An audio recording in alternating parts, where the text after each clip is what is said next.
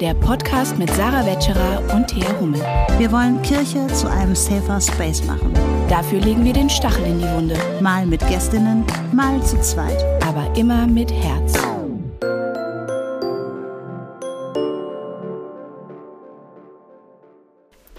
Hallo und herzlich willkommen zu Stachel und Herz. Das ist Sarah Wetscherer. Hallo und das ist Thea Hummel. Schön, dass ihr da seid. Wir reden heute über Inklusion in der Kirche. Und das ist ein sehr spannendes Thema. Ihr denkt bestimmt was, die reden auch mal über was anderes als Rassismus. Ja, können wir. naja, und weil wir das nicht so gut können, haben wir uns eine Gästin eingeladen, die äh, zu Inklusion und zu Behinderung in der Kirche viel mehr sagen kann als wir, weil sie auch dazu auf Social Media postet ähm, und einfach äh, sich mit dem Thema viel intensiver beschäftigt, als wir das tun. Und Sarah, ich bin echt sehr dankbar, dass das heute das Gespräch heute stattgefunden hat, weil ich habe gemerkt, dass ich mich selber mit dem Thema auch relativ viel zu wenig auseinandergesetzt habe. Zum Beispiel wusste ich gar nicht, dass Inklusion, äh, dass es dabei nicht nur um Menschen mit Behinderung geht, sondern dass Inklusion grundsätzlich bedeutet, ähm, äh, ja, dass alle Menschen Einschluss und Einbeziehung in die Gesellschaft erfahren, auch in der Pädagogik, äh, wo man ja auch denkt, da geht es einfach nur darum, dass äh, Kinder in der Schule, Kinder mit Behinderung in der Schule integriert werden. Da geht es ähm, im Wesentlichen darum, dass äh, Diversität wertgeschätzt und anerkannt wird ähm, also wenn man sich die Definition mal anguckt, auch bei der sozialen, äh, beim Begriff sozialen Inklusion, ähm, da steht bei Wikipedia, ähm, dass die verwirklicht ist, wenn jeder Mensch in seiner Individualität von der Gesellschaft akzeptiert wird und die Möglichkeit hat, in vollem Umfang an ihr teilzuhaben oder teilzunehmen. Also wir sprechen nachher auch noch mal über das äh, Stichwort Intersektionalität und ich ähm, finde es ganz interessant, dass es bei diesen Definitionen tatsächlich nicht, wie es häufig der Fall ist, sowohl in Gesellschaft als auch in der Kirche, darum, dass es sich hier um Objekte handelt, die der Hilfe bedürfen oder ja, Objekte die unserer Nächstenliebe sind. Das sind Leute, die die, die armen Opfer, denen wir helfen müssen, sondern es geht wirklich darum, äh, dass jeder Mensch Wertschätzung und äh, Teilhabe erfahren kann. Und das ja. ist das Ziel. Da spricht so ein ganz äh, spannendes Thema schon an, weil wir haben in dem Gespräch mit ähm, Julia Schönbeck übrigens, ähm, haben wir ganz viele Parallelen gezogen auch zum Thema ähm, zwischen Ableismus und Rassismus, ähm, ähnliche Erfahrungswerte, ähnliche Situationen und Abwehrmechanismen auch innerhalb der Kirche. Es war ein total spannendes Gespräch mit Julia. Julia ist ähm, Theologiestudentin, studiert Theologie in Göttingen, war davor in Münster, hat davor ein FSJ bei Kirche hoch 2 gemacht, also auch Ökumene und Mission sind, ähm, sind Themen, in, mit denen sie auch schon viel zu tun hatte. Und ähm, Julia hat eine Behinderung und ähm, ist ähm, aktivistisch im Social Media als lauter leise unterwegs. Und da konnten wir schon viel von ihr lernen und äh, sind mit ihr vernetzt und dachten uns dann, Mensch, das wäre doch mal toll, wenn Julia in unseren Podcast käme. Und jetzt ist sie da. Viel Spaß bei dem Interview.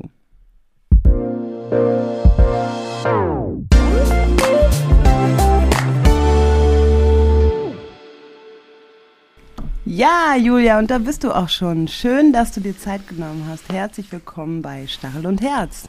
Vielen Dank, ich freue mich sehr auf das Gespräch. Wir fragen alle unsere Gästinnen und Gäste zu Beginn, ähm, dass sie mal uns mal erzählen, was sind denn so drei Fun Facts über dich, die wir über dich wissen sollten? Ja, ähm, also Nummer eins, äh, ich lebe in einer sehr traditionsbewussten WG. Äh, liebe Grüße an meine Mitbewohnerinnen. Ähm, wir wohnen jetzt seit ungefähr einem Jahr zusammen im Sommer. Und ähm, als wir zusammengezogen sind, war ja noch so Lockdown und man konnte nicht in die Uni und irgendwie alles digitale Semester und so. Ähm, und uns ging es auf jeden Fall so, dass man irgendwie voll so so einen Wochenrhythmus verliert und irgendwie ständig fragt, so, welcher Tag ist heute eigentlich? Und man hat zwar Seminare, aber alles ist von zu Hause und so. Und dann haben wir so Rituale für unsere Woche gefunden. Und äh, zum Beispiel ähm, hat Merle als erstes den Popcorn-Montag eingeführt. Ähm, Sehr gut. Und dann äh, den Pfannkuchen Samstag, den zelebrieren wir tatsächlich am allermeisten. Ähm, Mhm. Also da gibt's dann richtig schön Pfannkuchen und einen Obstteller und äh, genau, das äh, prägt immer so unsere Woche. Das ist, äh, Gibt es auch einen Eistag? Bei meinen Kindern in der Kita ist donnerstags äh, Eistag. oh ja, das könnte ich nochmal vorschlagen. Wir Bei uns ist, äh, Sonntag Film-. Milchschaum mit was? Entschuldigung. Wir haben den Filmtag am Sonntag bei uns in der Familie. Ja, ich sehe, da ist noch äh, viel Potenzial. Und ich habe jeden Tag Milchschaumtag. Das ist auch gut. ja, ich habe nur so einen Milchaufschäumer, wo man das so mit der Hand aufschäumen muss und so und dann, ja, habe ich doch Dann ist nicht es jeden was Tag Lust. Spezielles. Einmal Ja. die Woche. Genau. Cool, okay. Fun Fact Nummer eins, Fun Fact Nummer zwei. Ja, Nummer zwei, äh, ich hatte im Abi die Leistungskurse Mathe und Physik. Nein, ich auch. Ja, ich habe auch äh, recht lange überlegt, Mathe zu studieren. Hätte ich voll Lust drauf gehabt. Äh, ich hätte nur nicht damit arbeiten wollen. Deswegen ist es dann doch Theologie geworden. Krass. Uns verbindet voll viel. Ich habe, obwohl ich habe keine Sekunde in meinem Leben überlegt, Mathe oder Physik zu studieren. Ich übrigens auch nicht. Cool. Und? Ja, und Last but not äh, least? Nummer drei ähm, ist die Geschichte, ähm, als ich äh, überlegt, also als ich entschieden habe, Theologie zu studieren. Das war so, ich glaube, in der elften. Und ähm, ich hatte vorher mal eine richtig lange Liste mit Studiengängen und so, was ich machen will. Aber da stand nie Theologie drauf. Und dann hatte ich mich irgendwann dafür entschieden, aber es fühlte sich anders an als bei den Überlegungen vorher und war irgendwie voll die, also es fühlte sich irgendwie sehr bedeutsam an. Und ich habe am Anfang noch niemandem davon erzählt, einige Wochen lang. Ähm, und dann haben wir einen Ausflug gemacht und ähm, ich saß mit meiner Schwester im Auto dann auf der Rückfahrt, ähm, auf der Rückbank. Und dann habe ich es ihr als erster erzählt, so flüsternd auf der Rückbank. Und ähm, drei Minuten später sind wir mit dem Auto liegen geblieben. Das ist mir da zum ersten Mal und zum einzigen Mal passiert, mit dem Auto richtig liegen zu bleiben, dass man abgeschleppt werden muss und gar nichts mehr geht und so. Und seitdem ähm, ist es immer so, was, was wir immer so untereinander scherzen. Und sie sagt dann immer so, siehst du, das war ein Zeichen. Und dann Ja, ja. äh, lachen wir immer darüber so. Ja. Also ich würde sowas ja, ich bin da ja total, ich würde sowas auch total als Zeichen interpretieren. Ja. Ja, voll. Die Frage ist, ist ja noch die Frage ist, ist, ob es ein Zeichen ist, dass du Theologie studieren solltest oder dass du es auf gar keinen Fall tun solltest. Ja. Das kann man so oder so interpretieren, aber so oder so, das kannst du ja, boah, das kann man ja super auch in äh, sämtlichen Predigten und so äh, immer wieder, einmal wieder einbauen. So eine, so eine echte Berufungsgeschichte, so. Das, äh, Genau.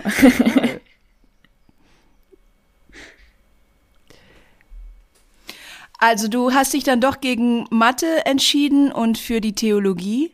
Ähm, wann hast du denn das erste Mal in der Kirche oder auch in der Theologie im, äh, im Studium ähm, Exklusion bemerkt? Vielleicht darf ich da einmal kurz, ähm, also die Frage, die finde ich nämlich auch total spannend, ähm, bevor wir die Antwort hören, äh, weil es ist ja auch, also wir beschäftigen uns ja viel mit, ähm, mit der Form der Diskriminierung ähm, Rassismus. Und da ist es ja auch so, dass wir ja also immer schon ein Gespür dafür hatten. Aber irgendwo war der Punkt, wo wir auch, oder ich für mich, ähm, Worte dafür gefunden habe. Also wenn man mir zum Beispiel die Frage stellen würde, wann ich das zum ersten Mal bemerkt hätte, Rassismus, müsste ich jetzt ehrlich sagen, naja, sobald ich irgendwas merken konnte auf dieser Welt, vermutlich. Ähm, und das war noch wahrscheinlich, bevor ich sprechen konnte oder so. Ähm, aber wann ich äh, Worte gefunden habe dafür und Erklärungsmuster, das war über 20 Jahre später. Ähm, vielleicht kannst du dazu das auch direkt so, ich weiß nicht, ob es dir da so ähnlich ging oder ähm, ob das, ob das, ähm, ja, erzähl einfach mal. Wollte ich ja einfach mal kurz so noch einwerfen. Ja, das ist, glaube ich, ähm, ein großer Unterschied bei mir, weil ich als Kind keine Behinderung hatte.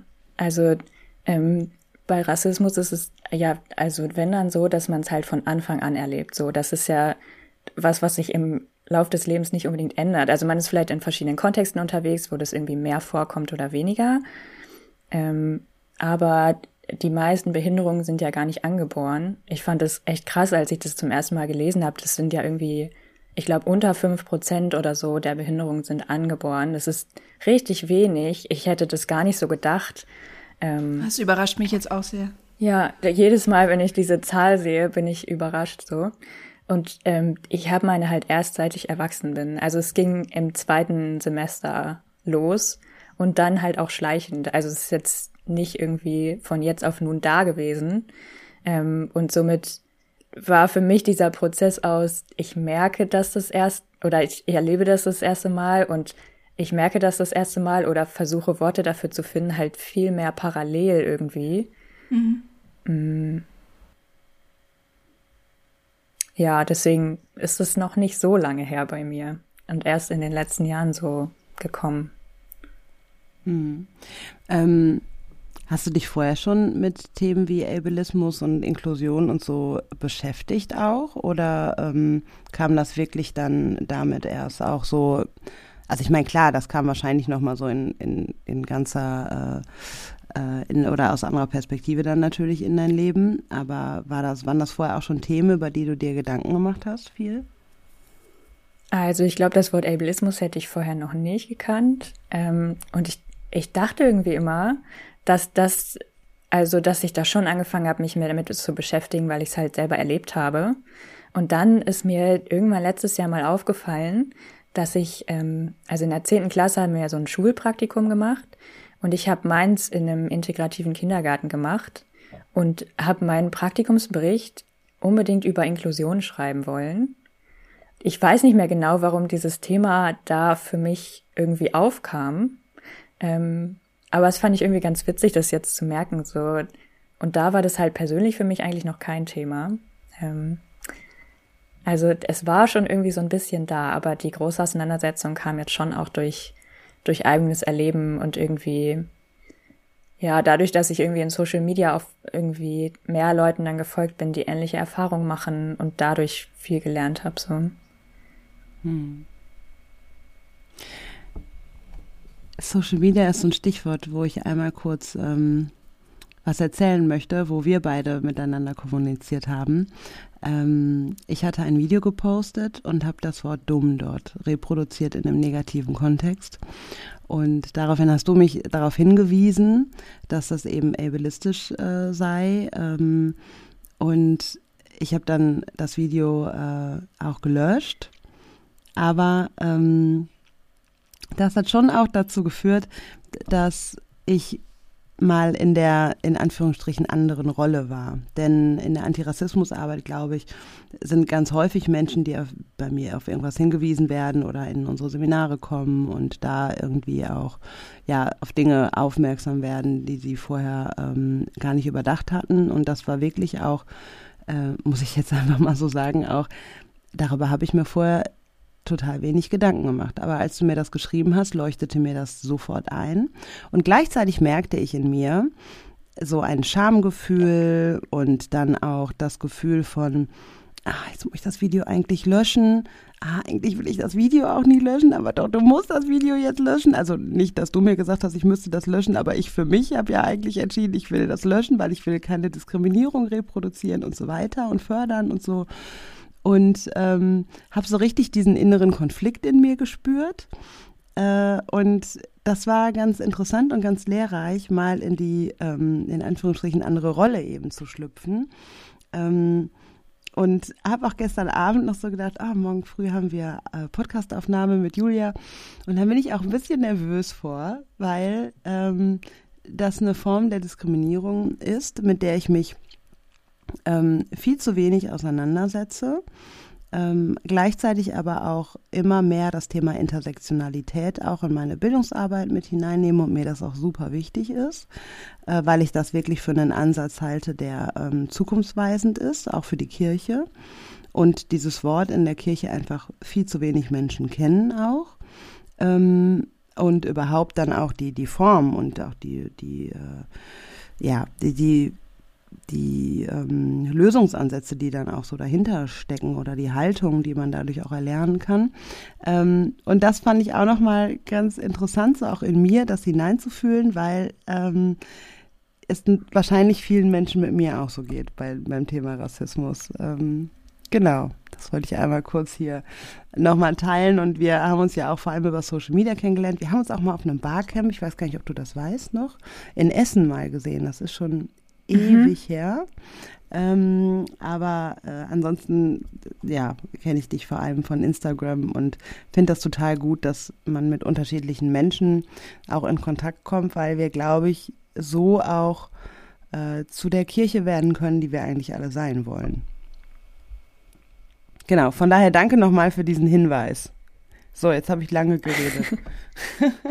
ja, für mich war das auch echt ein großer Schritt, äh, mich zu trauen, das ähm, zu sagen.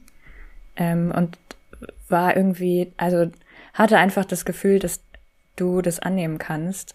Oder die Hoffnung so. Ähm, das ist ja, also man überlegt ja schon, wann man es tut und wann nicht. Und mhm. ähm, ob man mit der Reaktion, dann muss man ja auch irgendwie nochmal klarkommen und so.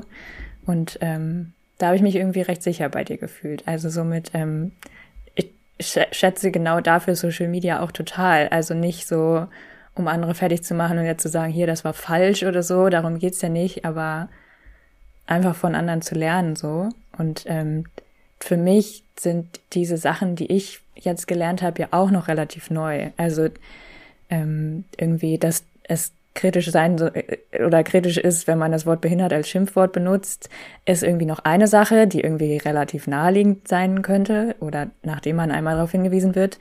Aber es gibt ja super viele Formulierungen, die irgendwie mit Behinderung zu tun haben und die so total normal im Sprachgebrauch sind.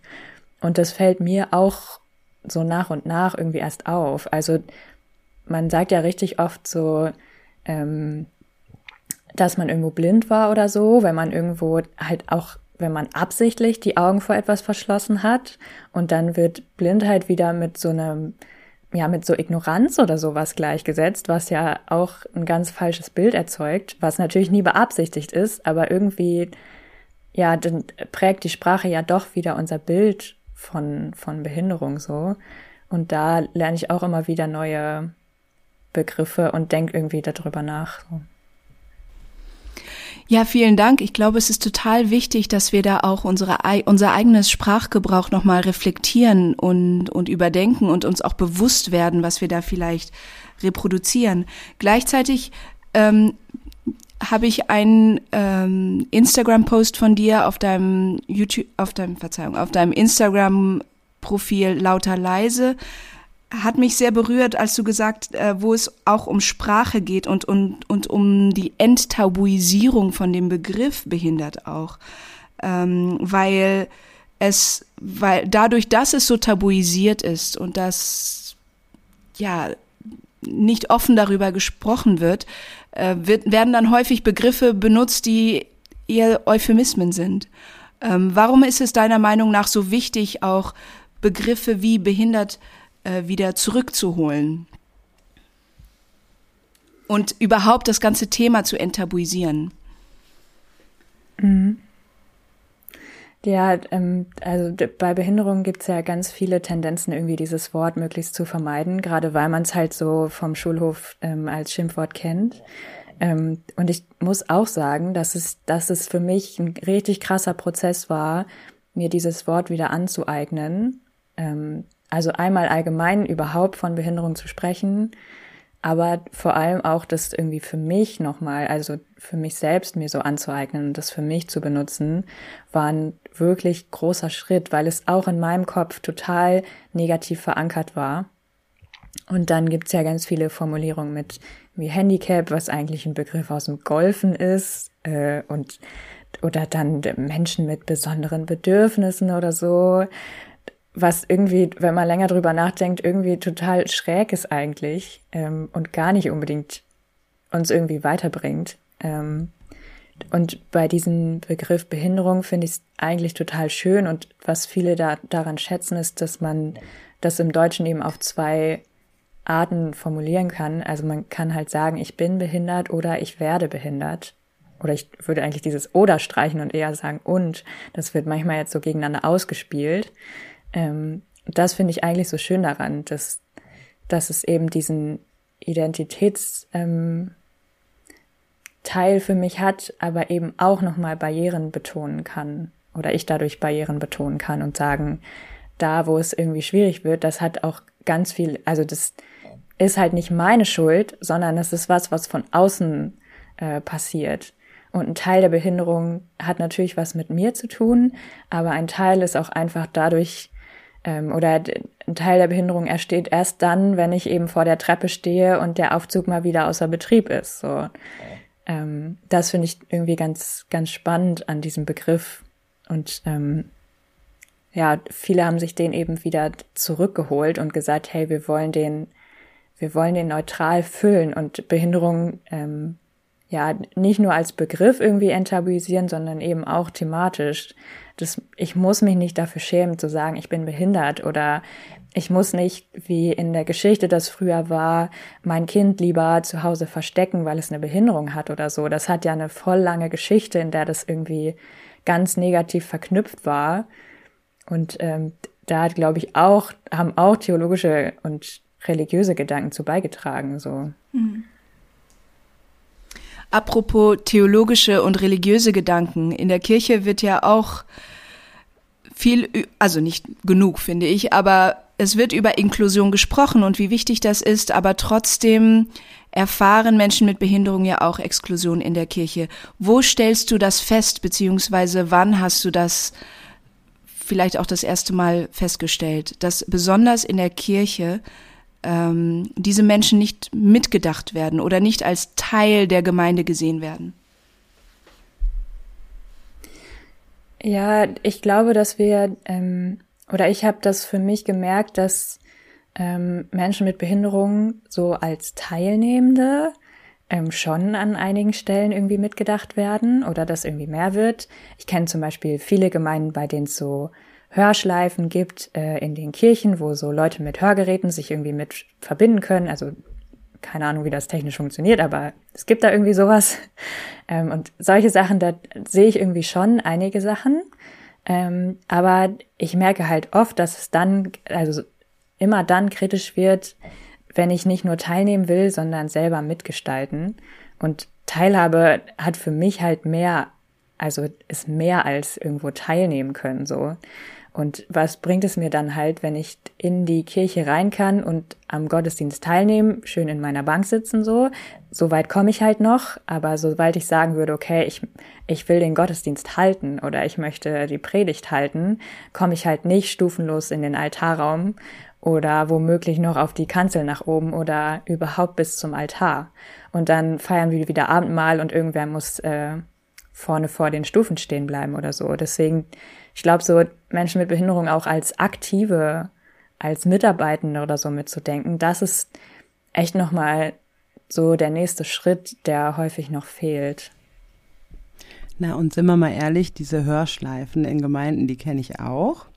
Die sind ja vor allem für ältere Menschen dort, weil einfach das Durchschnittsalter im Sonntagsmorgensgottesdienst sehr, sehr hoch ist und äh, prozentual sehr viele Menschen wahrscheinlich einfach nichts mehr hören würden, wenn sie diese Hörschleifen nicht hätten. Also ich, das ist vielleicht jetzt auch eine böse Unterstellung, aber ich glaube, dass das vor allem der Grund ist. Da geht's ja gar nicht, da geht's um Empfangen.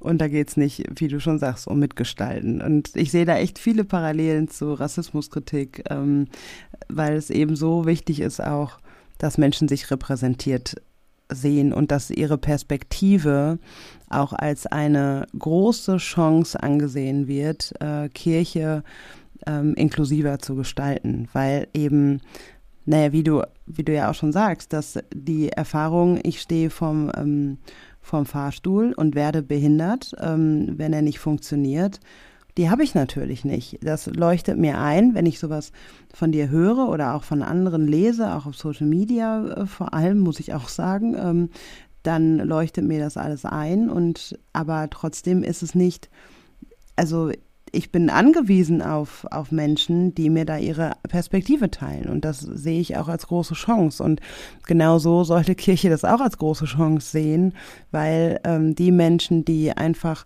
äh, die Stufen zu manchen Kanzeln, und die sind ja, also die sind ja schon echt krass, manche Kanzeln so, ja. ähm, da hochkommen, äh, die, die haben sich noch nie Gedanken darüber gemacht. Also ähm, auf Instagram folgt mir zum Beispiel ähm, oder bin, bin ich mit jemandem im Gespräch, der auch eine Behinderung hat ähm, und bei dem wurde der ähm, ganze Altarraum in der Gemeinde umgebaut und weil der predigt auch in seiner Gemeinde und ähm, und da hatten wir dann die Fotos geschickt und so und war so tief berührt davon und ähm, da habe ich mir auch noch mal, als ich so mit ihm immer mal hin und her geschrieben hatte da zu dem Thema und mir auch einen Podcast von ihm angehört hatte und so, habe ich noch mal gedacht, ja krass, wie oft in meinem Leben habe ich eigentlich Menschen mit Behinderung ähm, predigen gehört. Das äh, war ganz, ganz selten. Wir hatten bei uns im Kirchenkreis, hatten wir einen Pfarrer, der blind war, der hat die Telefonseelsorge geleitet.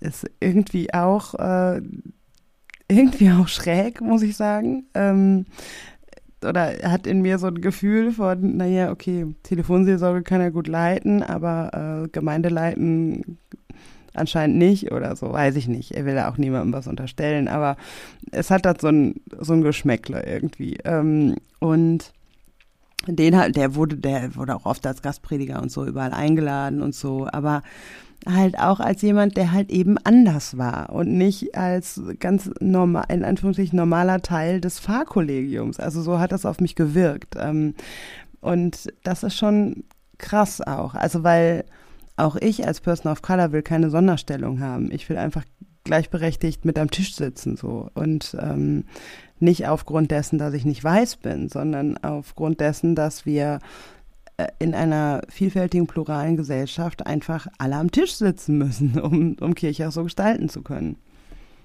Ja, und dann nicht als die Hilfsbedürftige, an der man dann die Nächstenliebe üben kann. So, also das ist, glaube ich, auch echt eine Parallele, so, dass ähm, man dadurch halt auch wieder zu der anderen gemacht wird. So, also wenn ich ähm, meiner Landeskirche schreibe und sage, hey, ähm, gibt es eigentlich jemanden, der für Inklusion zuständig ist oder so, weil ich einfach Fragen hätte, dann heißt es, ja, natürlich haben wir da jemanden äh, bei der Diakonie. So, und also natürlich ist Inklusion in der Diakonie ein super wichtiges Thema, ähm, aber das beantwortet halt nicht alle Fragen für mich. So, und zeigt mir wieder, dass, ähm, also, ja, dass es dann wieder eher so als Hilfsbedürftige oder als, ähm, ja so ein Objekt der Nächstenliebe gedacht wird. So, also meine Frage hatte halt nichts damit zu tun, äh, wo ich eine gute Wohneinrichtung für mich finde oder äh, wo ich einen Pflegedienst buchen kann, sondern ich wollte wissen, wie ist es eigentlich im Pfarramt oder ähm, so also als Mitarbeitende eben Fragen zu stellen, wie das mit Barrierefreiheit aussieht, ähm, was es da für Möglichkeiten gibt oder so. Und hast du dann zu der Diakonie-Mitarbeiterin oder Mitarbeiter Kontakt aufgenommen? Nee. Hm. Also meine Fragen wären halt eher an der Personalabteilung gewesen oder so. Ja. Hm. Ja, krass, weil ich glaube auch, dass diese Fragen, die du da gerade gestellt hast, die hätte ja äh, der oder die Diakonie-Mitarbeiterin ähm, auch überhaupt nicht beantworten können. Also die Person hätte dich ja wieder weiter zurückgeleitet. So. Ja. Aber hätte vielleicht auch, da weiß ich auch nicht. Ich denke mir manchmal, also das hat ja auch alles mit Kraftressourcen zu tun, ne? Also ich denke mir manchmal, nee, ich, ich gehe da jetzt auch den Weg und werde da jetzt nochmal nachfragen und werde jetzt viele Leute irritieren und aber absichtlich, ähm, damit die im System überhaupt merken, dass da, dass da ein Problem ist und fragt dann vielleicht manchmal auch nochmal extra nach, um ähm, um Leute darauf aufmerksam zu machen. Aber das geht ja auch jedes Mal auf meine Kraftressourcen. Das kann ich ja auch nicht bei allem machen und das wird ja wahrscheinlich genauso gehen. Also so, wir sind ja nicht dazu da, um immer nur darüber zu diskutieren und ähm, das zum Thema überall zu machen auf sämtlichen Ebenen. Ja, und es ist halt auch eine Policy-Frage, ne? Also wenn von oben her äh, das nicht zum Thema gemacht wird, und äh, dieses Thema auch nicht priorisiert wird, dann ist es klar, dass es in der Personalabteilung niemanden gibt, die, äh, der oder die diese Fragen beantworten kann. Und dann ähm, ist Teilhabe auf Gemeindeebene äh, vielleicht immer mehr möglich, ähm, aber auch da sieht man wieder, je weiter höher man geht, äh, desto weniger wird es überhaupt thematisiert. Und dann ist das wirklich eine Frage, will Kirche das überhaupt thematisieren? Ja, also natürlich ist ein Teil irgendwie auch so Unwissenheit und also da nehme ich mich ja selber auch gar nicht aus. Ich, mir ist es ja früher in der Gemeinde, wenn ich aktiv war, auch nicht so aufgefallen. Und das ist irgendwie für mich nur mal eine Sache, wo ich einerseits denke, es gibt auch relativ offensichtliche Barrieren, die, die schon bewusst sein könnten, auch wenn man sie selber, also wenn sie für einen selber nicht äh, Barrieren sind. Barrierefreiheit ist natürlich ein großer Begriff und das hat nicht nur mit Stufen zu tun oder so. Und da gibt es natürlich Sachen, die, wo man einfach das vielleicht gar nicht weiß, dass das für Menschen eine Barriere sein kann oder wie man die lösen könnte.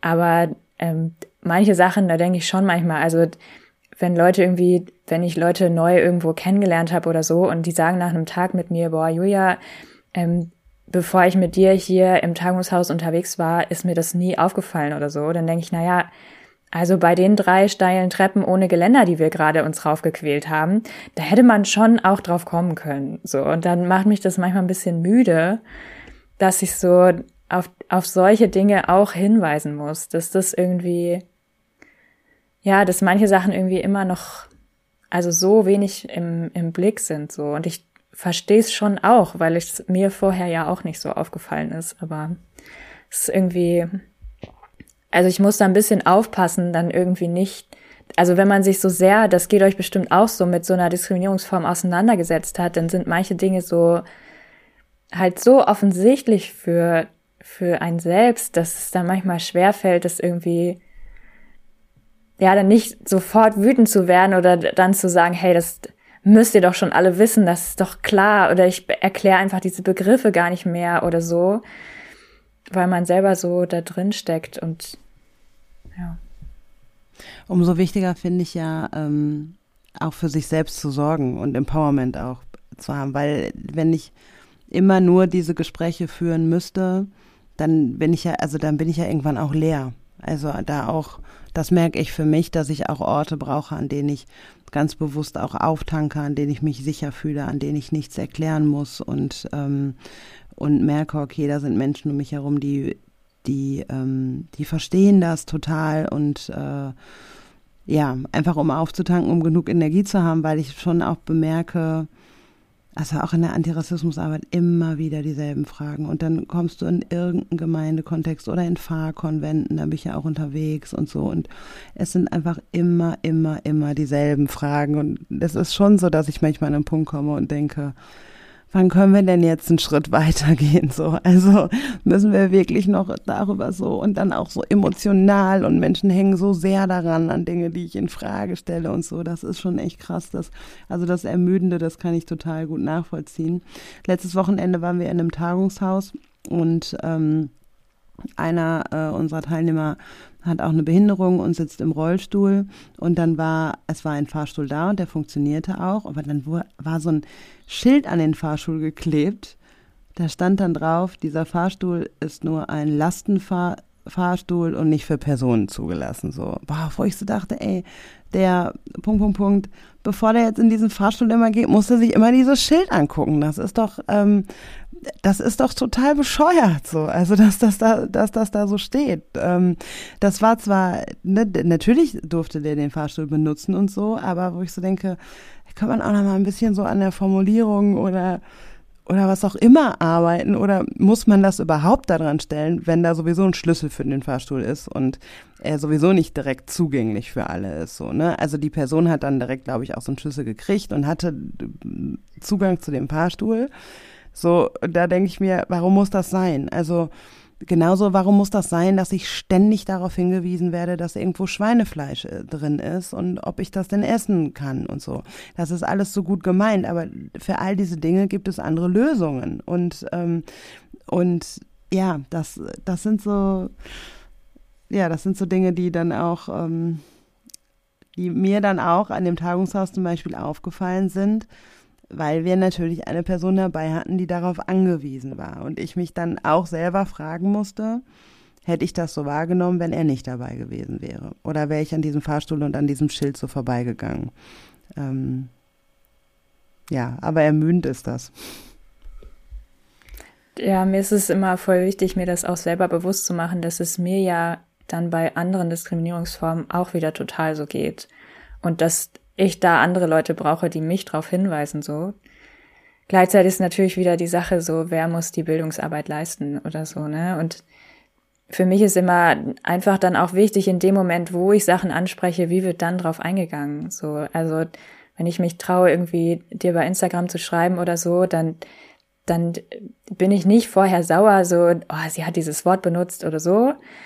Aber es ist dann umso wichtiger, wie jemand dann reagiert und ob die Person das annehmen kann oder ob sie mir gleich zehn Rückfragen stellt, anstatt vielleicht selber einfach zu googeln, oh, ich, ich, ich verstehe gar nicht genau gerade, warum das ein Problem sein könnte. Ich versuche es erstmal selber herauszufinden oder so.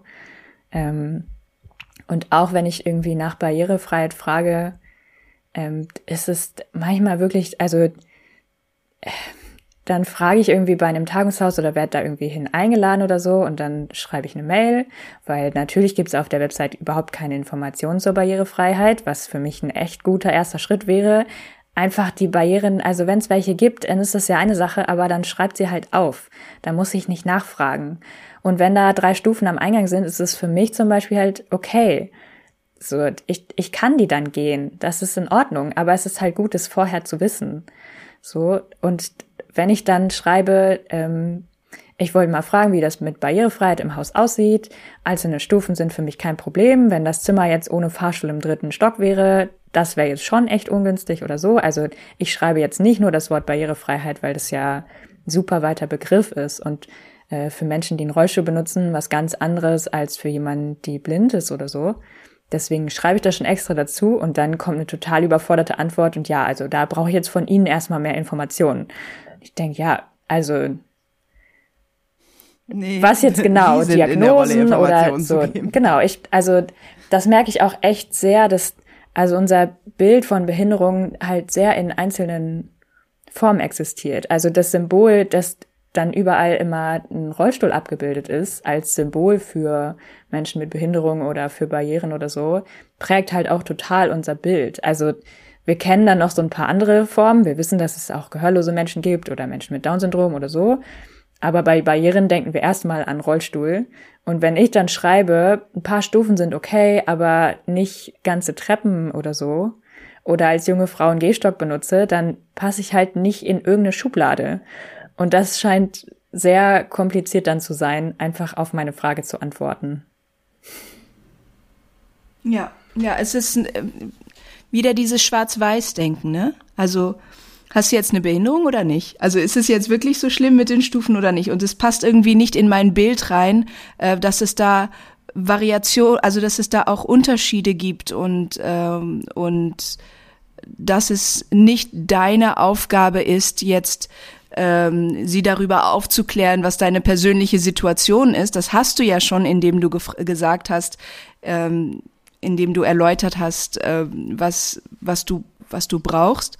Ähm, sondern da wird dann sofort wieder gesagt, okay, du bist jetzt wieder in die Bringschuld, ja, du musst uns jetzt entlasten.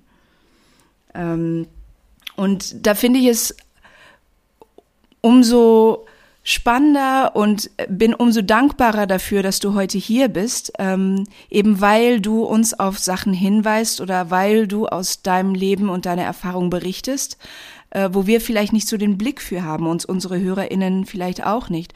Und ich sehe das auch in der Kirche so, ähm, dass dann vielleicht gedacht wird, okay, es reicht, wenn wir eine Rampe haben. Oder es reicht, wenn wir ne, die Hörschleife haben. Ähm, aber Inklusion ist ja noch viel mehr als das. Wie würdest du denn Gemeindeleben gestalten, dass wirklich alle nicht nur teilnehmen können, sondern auch mitgestalten können? Und vielleicht nicht nur auf Gemeindeebene, sondern überhaupt in Kirche. Mhm.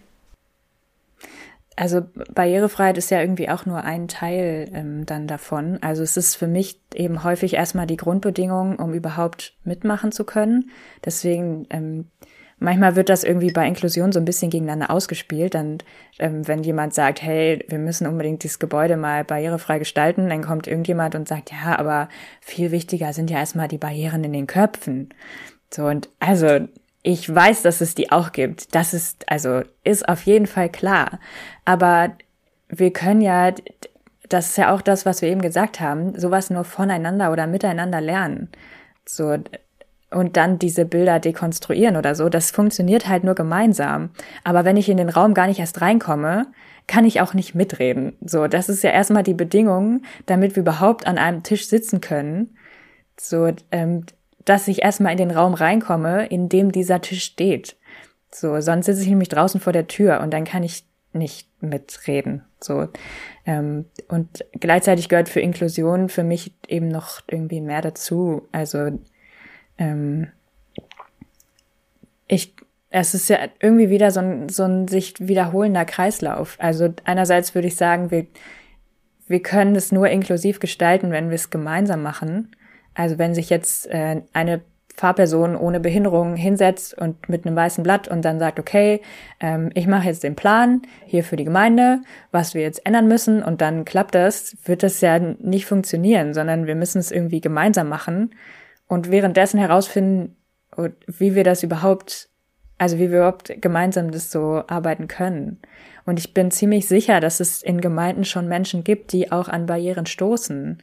Und dann einfach die zu fragen und nicht irgendwie zu denken, okay, also ich finde es gut, sich selber damit auseinanderzusetzen, wo, wo merke ich auch hier schon einfach mal Barrieren, einfach dadurch, dass ich halt mal darüber was nachlese oder mich einfach mal umschaue, einmal übers Gelände gehe oder so, allein diese baulichen Sachen, aber auch einfach mit Menschen im Gespräch zu sein und ich glaube, es gibt immer wieder Leute, die darauf hinweisen. Also ich bin eine von denen. Ich tue es immer wieder und dann zu sagen, okay, wir gehen das jetzt auch an und uns auch irgendwie mit unserer Sprache auseinandersetzen oder uns mal zu fragen, was das im Gottesdienst macht, wenn wir unkommentiert so eine Heilungsgeschichte lesen und das wieder der einzige Punkt ist, wo irgendwie Behinderung im Gottesdienst thematisiert wurde, so. Was was macht es mit Menschen, so? Das macht mich wieder so zum Gegenüber, wieder zum Beispiel der Nächstenliebe, wo sich Christinnen irgendwie ja so als als Gegenüber dann als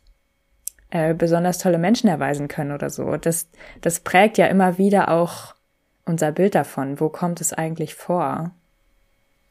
Da sprichst du nochmal einen spannenden Punkt an. Ähm, dieses naja, Menschen äh, mit Behinderungen, die sind auch hilfsbedürftig. Das sind die anderen. Das, das ist in unseren Köpfen, sind das auch nicht die MitgestalterInnen. Ich habe gestern erst, ich habe noch so ein kleines Heft von Bartimeus.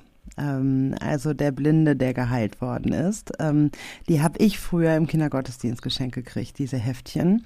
Und diese Bartimeus-Geschichte, die habe ich als Kind total geliebt. Warum auch immer. Ich fand das irgendwie in diesem, in diesem Heft steht halt, wie Bartimäus nach Jesus schreit und so und dieses Schreien und irgendwie auf sich aufmerksam machen, so fand ich irgendwie, ich weiß, dass ich das vor allem irgendwie faszinierend fand. Bartimäus hat dann auch so einen roten Kopf, als er schreit und so. Aber gestern habe ich genau dieses Heftchen mit unserem Sohn gelesen. Und am Ende dachte ich so, krass, was lese ich denn hier eigentlich vor? Also der, der ist blind, dann wird er geheilt und dann kann er mit Jesus mitgehen. Wo ich so dachte, oh super, und was bleibt bei Kindern hängen? Erst wenn du geheilt bist, kannst du mit Jesus mitgehen oder was? Also, ähm, und solche Bibelgeschichten, also das steht da ja erstmal so, ne?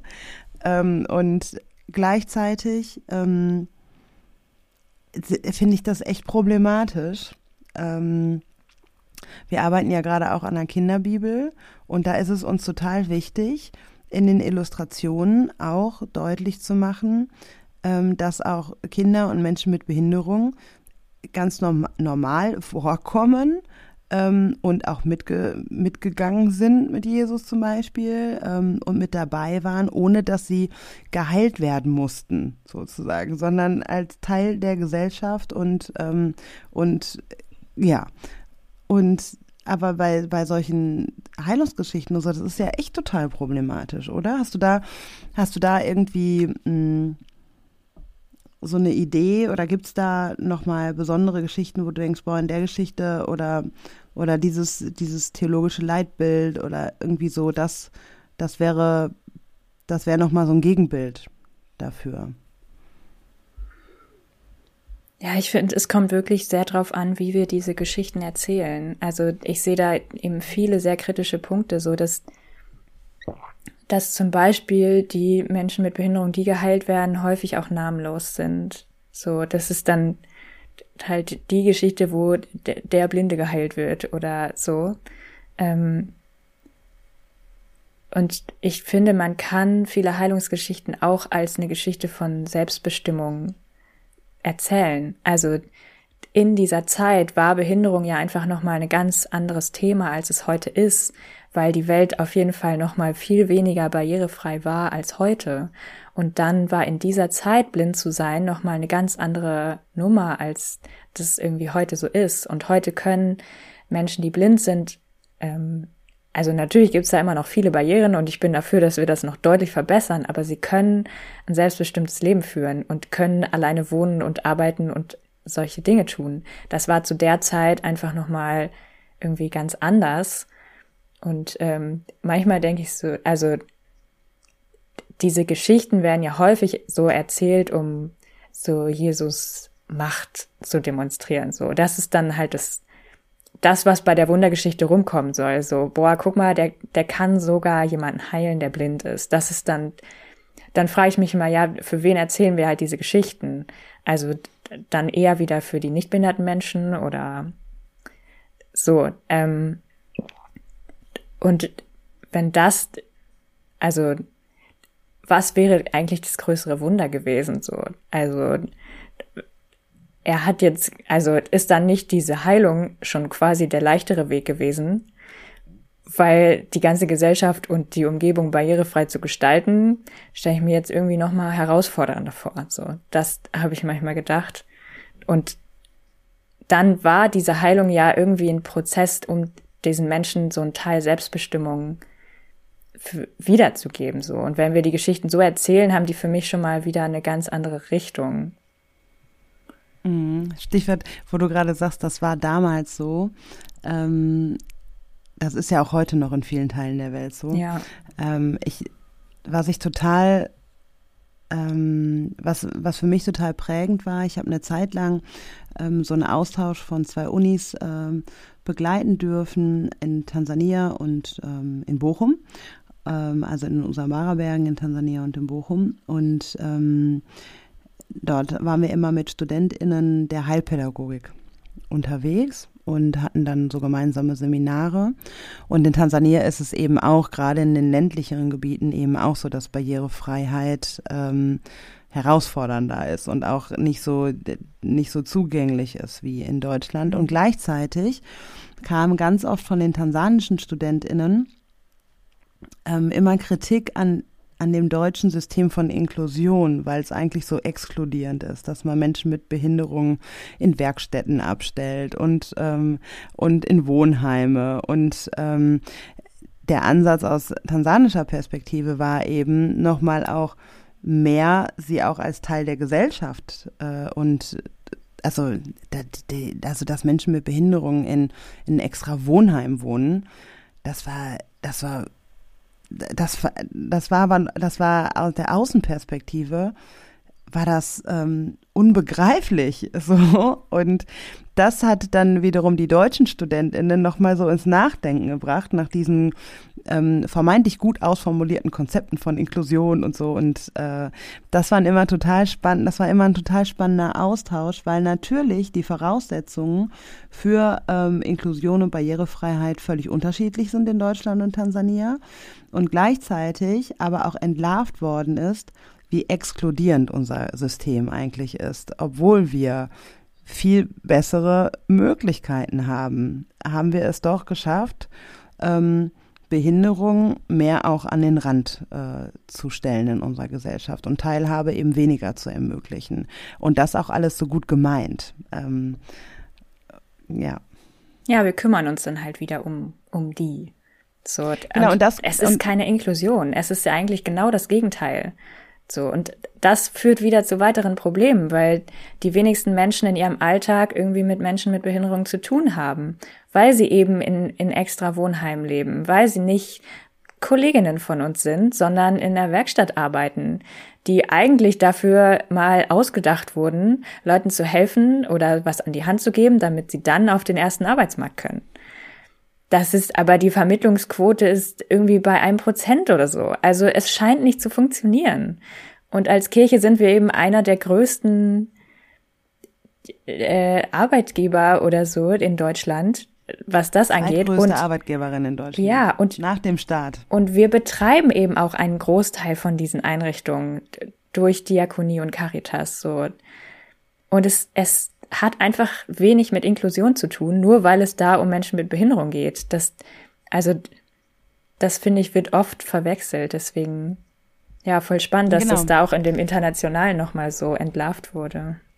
Mhm. Und genau, es ist eben dieses, wir wollen uns kümmern und alles ist so gut gemeint und äh, dieses gut gemeinte ist häufig, oh, das geht mir mittlerweile in so vielerlei Hinsicht so auf die Nerven, ähm, weil dieses gut gemeinte so schädlich ist, weil man dieses gut gemeinte, weil das gleichzeitig verhindert, es kritisch zu hinterfragen. So, das darf man jetzt aber nicht hinterfragen, weil es ist ja so gut gemeint. Aber ähm, dass das gleichzeitig auch ein exkludierendes System und ein diskriminierendes System und Machtverhältnisse aufrecht erhält, ähm, das sehen so wenige und das macht schon müde in jeglicher Form der Diskriminierung. Ich glaube, da gibt es auch wieder Parallelen. Ja. Julia, du hast mir letztens ähm, eine Frage gestellt, die würde ich dir gerne so relativ zum Ende äh, zurückstellen. Du hast gefragt, was ist deine liebste Empowerment-Geschichte in der Bibel? Und so spontan kommt mir, wir könnten das ja jetzt alle dreimal hier teilen. Das ist doch, wir haben ja gerade nochmal auch gesagt, Empowerment äh, ist ja auch ist was Wichtiges und wir sind ja alle drei Christinnen und arbeiten und wirken in der Kirche und ähm, ja, du hast mir ja diese Frage gestellt und vielleicht hast du selber auch eine Antwort im Hinterkopf für dich gehabt. Die Thea ist jetzt ähm, herausgefordert, weil die überfalle ich hier gerade mit dieser Frage, aber äh, du darfst auch als letztes antworten. Soll ich mal anfangen? Mhm, ähm, gerne. Ähm, ich finde es immer ein bisschen witzig, wenn man so Geschichten hat, ähm, die man eigentlich schon lange kennt und dann hört man sie nochmal und plötzlich erkennt man irgendwie was ganz anderes drin. Äh, das finde ich immer spannend. Und ich hatte das dieses Jahr ähm, kurz nach Ostern. Da äh, wurde gelesen die Geschichte vom ungläubigen Thomas. So, die kannte ich natürlich schon. Und plötzlich klang die irgendwie für mich anders und ich habe die in diesem Diskriminierungskontext gehört in dem Moment und ähm, hatte das Gefühl so, ich kenne das. Ähm, wenn ich so von Diskriminierungserfahrungen erzähle, von mangelnder Barrierefreiheit, aber auch von diesen Barrieren in den Köpfen oder ähm, von Fremden auf der Straße, die mich ansprechen und sagen, oh, ich kann für dich beten, äh, Jesus kann dich heilen oder so, dann, ähm, dann habe ich das Gefühl, dass ähm, dass ich das irgendwie oder dass viele erwarten, dass ich diese Geschichten immer wieder erzähle oder dass ich das beweise, dass das wirklich so schlimm ist oder so. Ähm, und ich erzähle diese Sachen oder auf meinen Social Media Kanälen oder so und entscheide mich bewusst dafür. Aber es ist schon noch mal was anderes, wenn ich dann eine Anfrage für eine Tagung kriege, in der sie mich nicht für einen Vortrag anfallen, anfragen, weil ich mich so gut mit dem Thema auskenne, sondern als Betroffene, die dann zehn Minuten nochmal diese Geschichte von neulich erzählen kann, die doch so krass war. So, und dann habe ich das Gefühl, das ist wie dieses, oh, ich kann das erst glauben, wenn ich meinen Finger in die Wunde lege. So, ich muss dann diesen Workshop einen Tag im Rollstuhl belegen, damit ich selber mal fühlen kann, wie ist eigentlich ein Leben im Rollstuhl. Als ob man das an einem Tag mit so einem klapprigen Kassengestell äh, selber herausfinden könnte. So. Das ist wie Thomas Gottschalk, der sich schwarz angemalt hat. Genau. Und jetzt weiß er, wie du dich fühlst. So. Das ist einfach so, so merkwürdig. Und ich, ich habe das auch bei anderen Diskriminierungsformen oder so, dass ich immer wieder versuche, mir das bewusst zu machen, so, ich muss nicht wissen, wie sich das anfühlt. Ich werde niemals wissen, wie sich Rassismus anfühlt, der sich gegen mich richtet. Und ich weiß auch nicht, wie das ist, wenn ich merke, mein Körper passt nicht zu dem, wie ich mich selber sehe, als, also als Person äh, mit meinem Geschlecht oder so. Ich werde das, ich werde das nicht fühlen können. Und das muss ich auch nicht. Ich kann das, ich kann dieser Person einfach zuhören und das so akzeptieren und sagen, ich glaube dir, dass sich das so für dich anfühlt. Und ich muss nicht meinen Finger nochmal in diese Narbe bohren. Du musst nicht diese Geschichte noch zehnmal erzählen, damit ich dann sagen kann, boah, krass, das, das hätte ich ja nie gedacht, um dann mich umzudrehen und weiter meinen üblichen Weg zu gehen. So, das ähm, kam mir irgendwie beim Lesen dieser Geschichte und dann klingt dieser Satz, ähm, selig sind die, die nicht sehen und doch glauben. Also natürlich ist da jetzt wieder so ein schwieriger Konzept von Blindheit drin. Aber wenn wir das mal ausblenden, ähm, hat diese Geschichte irgendwie für mich plötzlich nochmal voll die Kraft gehabt, dass ich so dachte, ja, ich, ich muss das nicht erzählen. Wenn mich jemand fragt, ähm, was hast du denn oder äh, so, dann, dann sage ich mittlerweile auch, nee, das ist eine super private Frage. Darüber rede ich nicht jetzt hier in diesem Kontext oder so. Das hat mich irgendwie nochmal empowert, da besser auf mich acht zu geben und nicht auf alles ähm, antworten zu müssen oder für mich auf mich aufpassen zu können und entscheiden zu können, wo ich darüber rede und wo nicht. Es ist vor allem Dingen auch möglich, empath empathisch zu sein, ohne selbst betroffen zu sein. Es ist ja. möglich. Es, es kostet vielleicht ein bisschen Anstrengung und Arbeit, aber es ist möglich und es lohnt sich auch. Das ist ja auch so eine Haltung, die, die äh, ich auch, ja, die ich auch erlernen musste und aufgrund auch meiner eigenen Diskriminierung, ähm, das, ja, also das kann ich von mir so sagen, dass sich das auch mehr so entwickelt hat ähm, und ich auch wollte, dass sich das so entwickelt und dass sich das auch stimmig anfühlt. Also wenn ich irgendwie der Untertitel meines Buches ist ja mein Traum von einer Kirche ohne Rassismus. Und früher sollte mein Buch übrigens hießen Eine Kirche für alle. Und das ist schon auch so in meinem Kopf, dass ich denke, ja, wir sollten eine Kirche so gestalten, wie sie eigentlich gedacht war. Und ähm, ja, danke da nochmal für diese Geschichte, die, ähm, wow, die höre ich jetzt, das ist richtig gut. Also danke, nehme ich, nehme ich richtig mit. Ähm, spannender Gedanke, die Thomas-Geschichte nochmal so auch zu lesen und aus dieser Perspektive. Mhm. Ich finde das immer ja, so spannend, wenn man ja. so bekannt, so Geschichten, die man schon seit mhm. der Kindheit kennt, nochmal aus einer anderen Perspektive hört und es klingt wirklich wie eine komplett neue Geschichte. Und ähm, es ist, ich finde es so spannend, andere Perspektiven und ähm, neue Blick, Blickweisen einfach, obwohl sie nicht meine eigene sind, ähm, zu hören und zu und daran teilhaben zu lassen. Das, äh, das macht die Bibel wieder zu einem neuen, zu einer neuen Erfahrung auch. Ja, also das erlebe ich auch ganz oft in der Ökumene im internationalen Kontext, wenn wir da, also die Form des Bibelteilens, dass äh, jede und jeder im Raum für sich diese Bibelstell, Bibel, Bibelgeschichte oder den Absatz liest und dann Dinge für sich markiert und man dann ähm, unterschiedliche Perspektiven auch zu Wort kommen lässt. Das ist ja eine Methode, die aus Südafrika auch ähm, kommt und was ja häufig auch in Vergessenheit, glaube ich, gerät, wenn ich das mal irgendwo in so Gemeinden oder mhm. so hier in Deutschland äh, gelernt habe. Und das ist ja aber speziell auch im südafrikanischen Kontext entstanden, um unterschiedliche Perspektiven auch auf biblische Geschichten zu hören. Und ähm, da finde ich es nochmal echt total spannend, wenn wir mit internationalen Menschen Bibelteilen machen.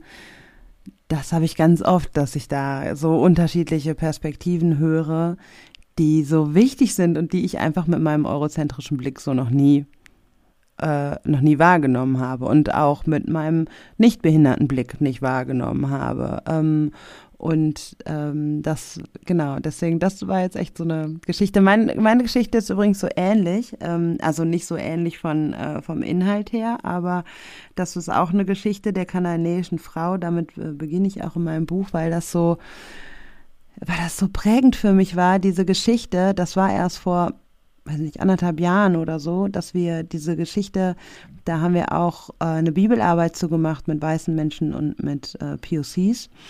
Und ähm, uns wurden, wir mussten in die unterschiedlichen Rollen schlüpfen dieser Geschichte. Also die kanaanäische Frau, die zu Jesus kommt und sagt, meine Tochter ist krank. Und Jesus sie dann ähm, von sich weist und sagt, so für dich bin ich nicht zuständig. Und dann beleidigt er, äh, also dann kommt sie noch indirekt die Beleidigung äh, des Hundes. Ähm, und ich habe immer mit dieser Geschichte so angeeckt, weil Jesus da ja einfach so ja so hart auch ist. Total arschig. Und, das ja, genau. Ja ja. Okay, sagen wir sagen wir es mal so. Und ähm, aber bei dieser Bibelarbeit war es total krass, dass sich hinterher herausstellte, dass sich die weißen Menschen im Raum eher mit den JüngerInnen oder den umstehenden Menschen identifizierten und die POCs sich mit dieser Frau identifizierten. Und ich habe mein Leben lang gedacht, alle Menschen identifizieren sich mhm. mit der Frau. Ähm, und vermutlich ging es auch Einzelnen so und vielleicht ging es auch vielen Frauen so und so. Aber das war nochmal so krass, dass ich eben dachte, ja, ich, ich lese manche Bibelgeschichten wie diese auch aus dieser Perspektive und empowernd finde ich sie deswegen, weil die Frau einfach nicht locker lässt und es selbst schafft, Jesus zu überzeugen. Und auch, das ist ja auch häufig was, was ja, was du, Julia, vielleicht auch kennst, und ich kenne das von Rassismus, dass ähm, manche rassistische Beleidigungen, die lächle ich einfach weg oder da gehe ich gar nicht drauf ein. Und ähm, weil mir die Energie fehlt, weil ich jetzt keine Bildungsarbeit machen will, weil ich weiß, es folgen dann ganz viele Diskussionen, für die habe ich keine Kraft und das will ich jetzt auch nicht und das muss ich auch nicht. Ähm, und diese Frau über diesen Hund auch so hinweggeht und sich nicht darauf, sich nicht darauf fokussiert, sondern auf das, was sie erreichen will, fokussiert. Und das finde ich, das, das finde ich insofern empowernd, weil ich denke, ja, ich muss mich vielleicht, also ich möchte mich auch manchmal auf das Ziel fokussieren und mich nicht von von solchen Dingen ablenken lassen, wobei das natürlich auch wichtig ist, das ähm, zur Sprache zu bringen, aber es geht dann ja auch wieder um meine Kosten und ich, ich habe ein anderes Ziel vielleicht. Also und dann, im Ziel ist letztendlich so, dass ich auch denke, okay, oder hoffe, irgendwann wird dann auch allen Menschen klar sein, dass das mit dem Hund jetzt auch nicht so äh, ja, dass das eben auch abwertend und verletzend und so weiter war. Ich, so, Thea, ja, hast du jetzt hab, auch eine? ich habe jetzt, äh, mir fiel irgendwie nichts ein, aber ich, mir ist eingefallen, wir haben jetzt auch nicht mehr so viel Zeit, mir ist eingefallen, dass ich als Kind schon ähm, das immer so störend fand, dass in der Bibel häufig Frauen nur als entweder Objekt der Begierde oder grundsätzlich einfach als Opfer, als schwach, als namenlos dargestellt wurden. Und ähm, als Kind fand ich schon die Geschichte von Esther besonders cool. Spricht man sie im Deutschen auch Esther aus? Esther, nicht Esther. Ähm, und so und so. Ja, gibt's. Ja, ich habe nämlich auch beide schon gehört. Naja, ihr wisst, wen ich meine.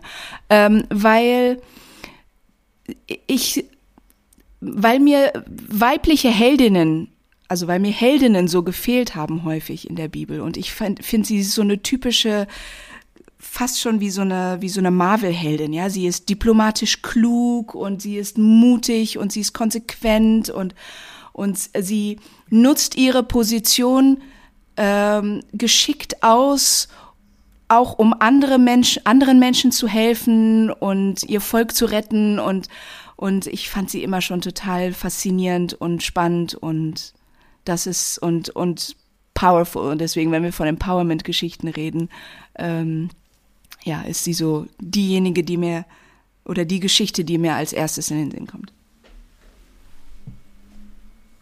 Danke.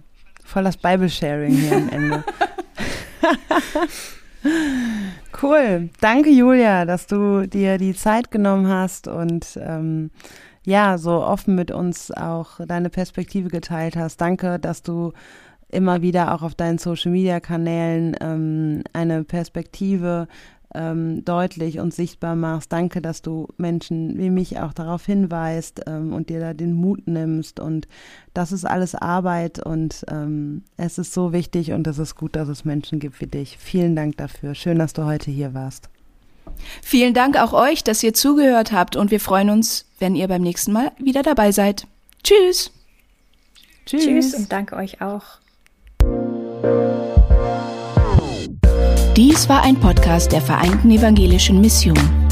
Wir hoffen, die heutige Folge hat dir gefallen und zum Weiterdenken und Nachfragen angeregt. Falls ihr Fragen an uns habt oder uns Feedback geben wollt, freuen wir uns sehr darüber.